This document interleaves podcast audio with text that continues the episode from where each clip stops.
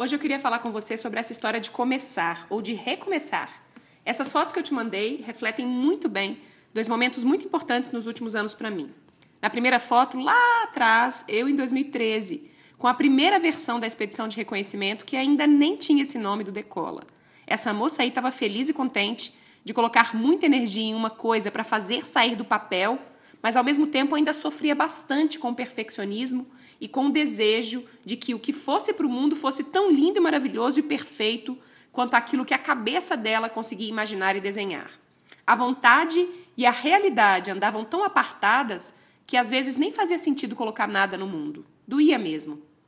Já a segunda foto é dessa moça aqui, do presente, essa que vos fala, que continua muito feliz com tudo que construiu, animada de ver que conseguiu evoluir muito nos últimos anos e de colocar mais de si mesmo em cada detalhe, mas prioritariamente muito grata à primeira moça, aquela de 2013, que, mesmo diante de todos aqueles incômodos, ainda conseguiu tomar coragem de colocar as coisas no mundo.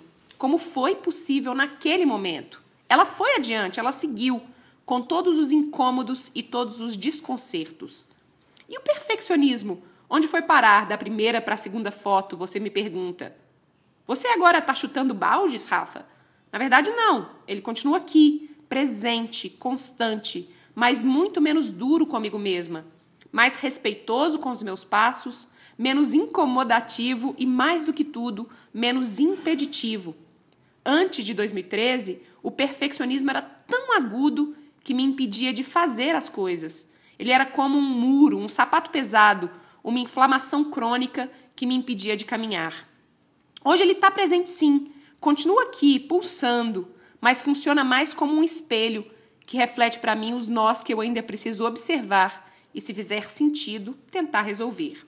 Ou seja, por experiência própria, eu te digo, o perfeccionismo não vai embora. Pelo menos o meu não foi. Mas ele vai ficar menos atuante nas reuniões de pauta, vai dar menos pitaco, vai ficar mais caladinho, só observando enquanto você dá os próximos passos, mas apenas se você caminhar e gerar energia para ir criando a sua melhor versão possível, possível, dia a dia, mês a mês, ano a ano. Eu sempre achei que fosse o contrário, que a cura para o perfeccionismo fosse o planejamento incansável. Hoje eu sei de carteirinha que é mesmo a ação o movimentar-se. Quer ver um exemplo? Clica depois nesse link que eu te mandei abaixo. É da primeira expedição, essa que eu falei, que, claro, não está mais no ar ainda. Eu ainda sinto muito as coisas que eu senti naquele dia mesmo. O frio na barriga, o medo, o incômodo. Mas viu só?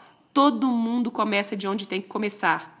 E a gente precisa ver os começos, precisa ver mais os começos das pessoas para poder acreditar nisso. Enfim, se você quiser ajuda para dar os seus próximos passos na minha companhia e de muitas outras pessoas incríveis, rompendo medo e perfeccionismo na velocidade do som, vem para o Decola. Para se inscrever até o dia 3 de maio, decolalab.com.br.